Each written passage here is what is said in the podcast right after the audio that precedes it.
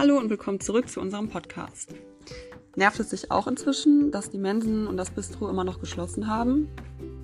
Die Maßnahme ist ja vernünftig, aber einigen von euch, die sich selbst vielleicht nicht gerade als Hobbyköche bezeichnen würden, gehen wahrscheinlich langsam die Ideen aus.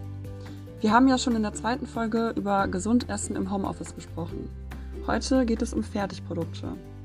Denn diese sind sowohl kostengünstig als auch super schnell zubereitet. Ich muss sagen, dass ich Kochen wirklich gerne mag und es auch entspannend finde. Und man fühlt sich nach einer frisch zubereiteten Mahlzeit natürlich viel besser als nach einer Tiefkühlpizza.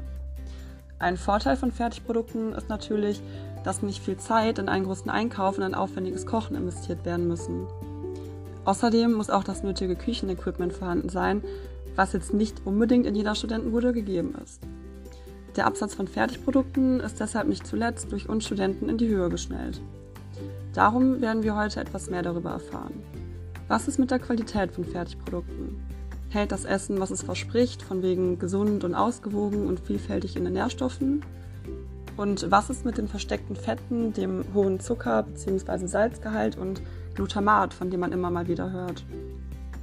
Darüber habe ich nochmal mit Anna Jung gesprochen, die wir ja schon aus der ersten Ernährungsfolge kennen. Sie ist Ökotrophologin und berät unter anderem auch Studierende anderer Hochschulen in Sachen Ernährung.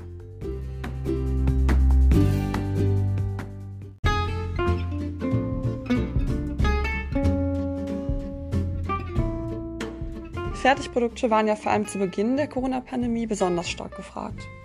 Was kann man denn ganz allgemein zu ihnen sagen?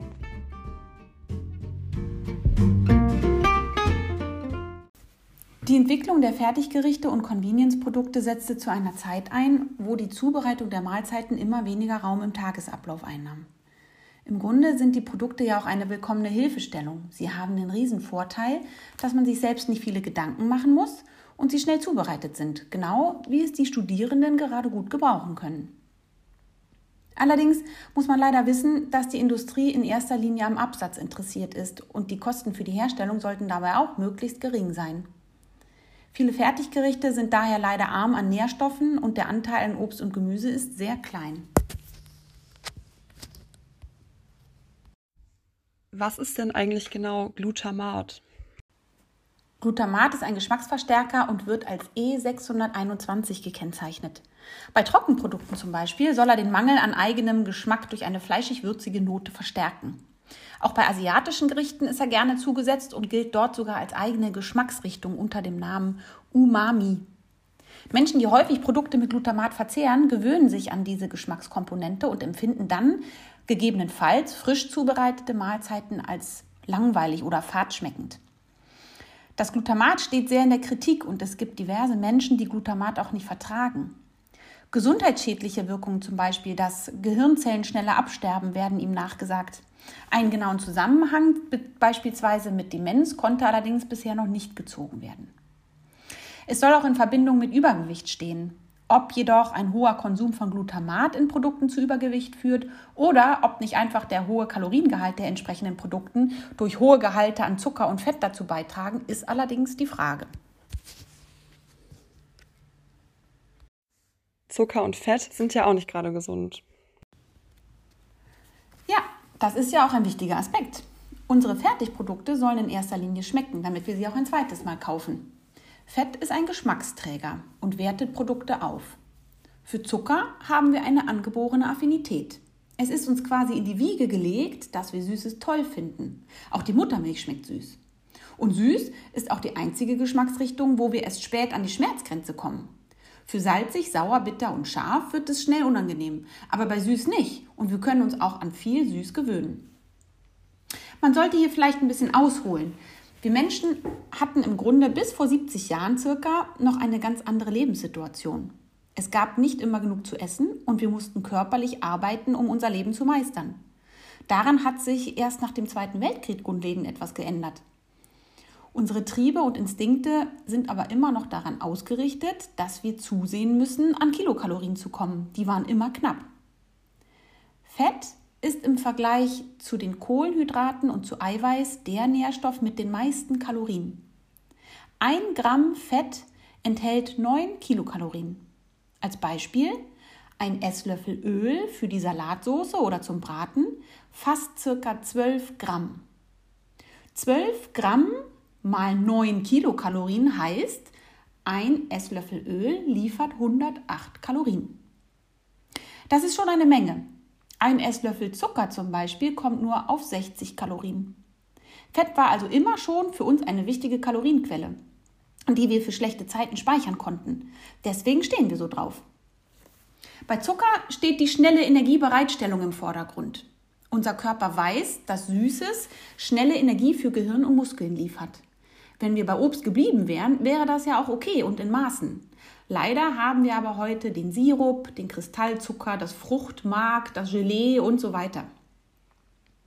Ja, und deshalb finden wir in den meisten Fertigprodukten viel Zucker und Fett, da es uns anspricht und wir die Produkte dann eher nochmal kaufen. Ja, und das erklärt dann auch, weshalb man durch viele Fertigprodukte auch mehr Kilokalorien zufügt.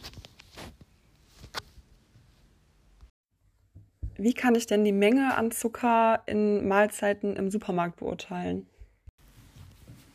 Die Zuckermengen kann man sich vielleicht ganz gut vor Augen führen, wenn man die Zuckermengen in Zuckerwürfel umrechnet. Nehmen wir mal einen Vanillejoghurt zum Beispiel. Einen großen Becher mit 250 Gramm. In der Nährwerttabelle auf dem Becher steht eventuell ein Zuckergehalt von ca. 15 Gramm pro 100 Gramm Joghurt. Wenn man diese 15 Gramm jetzt hochrechnet auf den ganzen Becher, kommt man auf ca. 37 Gramm Zucker. Um diese 37 Gramm in Zuckerwürfel umzurechnen, teile ich durch 3, denn ein Zuckerwürfel wiegt 3 Gramm. Und so kommt man dann auf 12 Zuckerwürfel, die in meinem Vanillejoghurt stecken. Damit kann ich dann schon eher beurteilen, ob ich das viel finde oder nicht.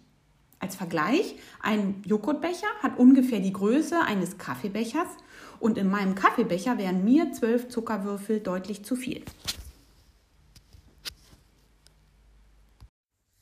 Wenn man das alles erst durchrechnet, kann der Einkauf ja ganz schön lange dauern.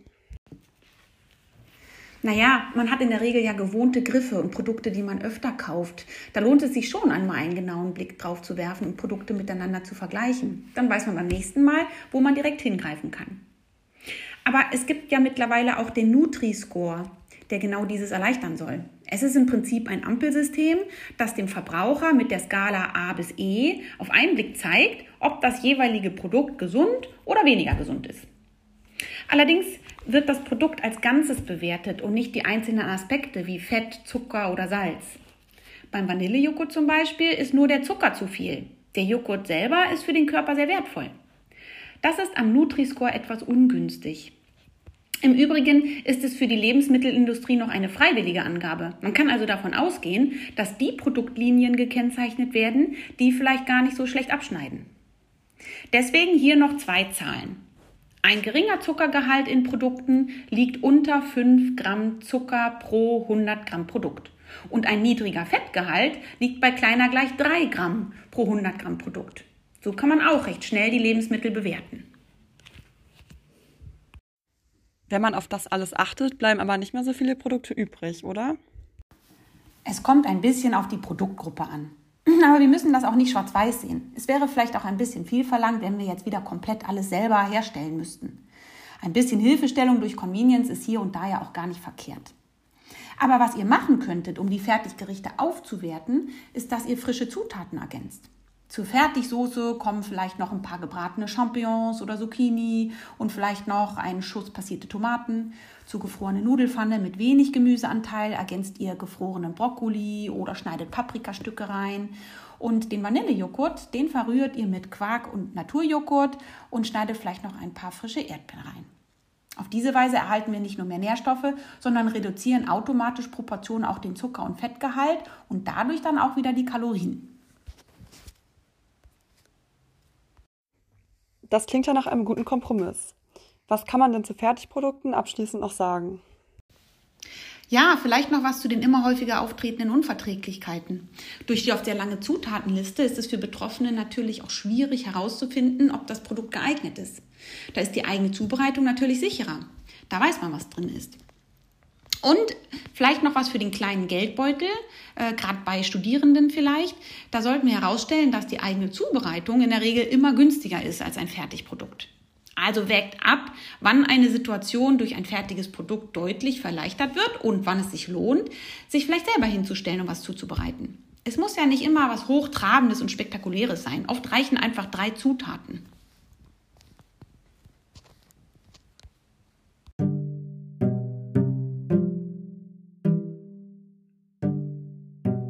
Ja, das war bereits das zweite Gespräch mit Ihnen, Frau Jung. Vielen Dank für die ganzen praktischen Tipps. Gibt es noch andere Themen, die euch interessieren? Dann schreibt gerne eine E-Mail an sgm.rwth-aachen.de und stellt uns eure Fragen.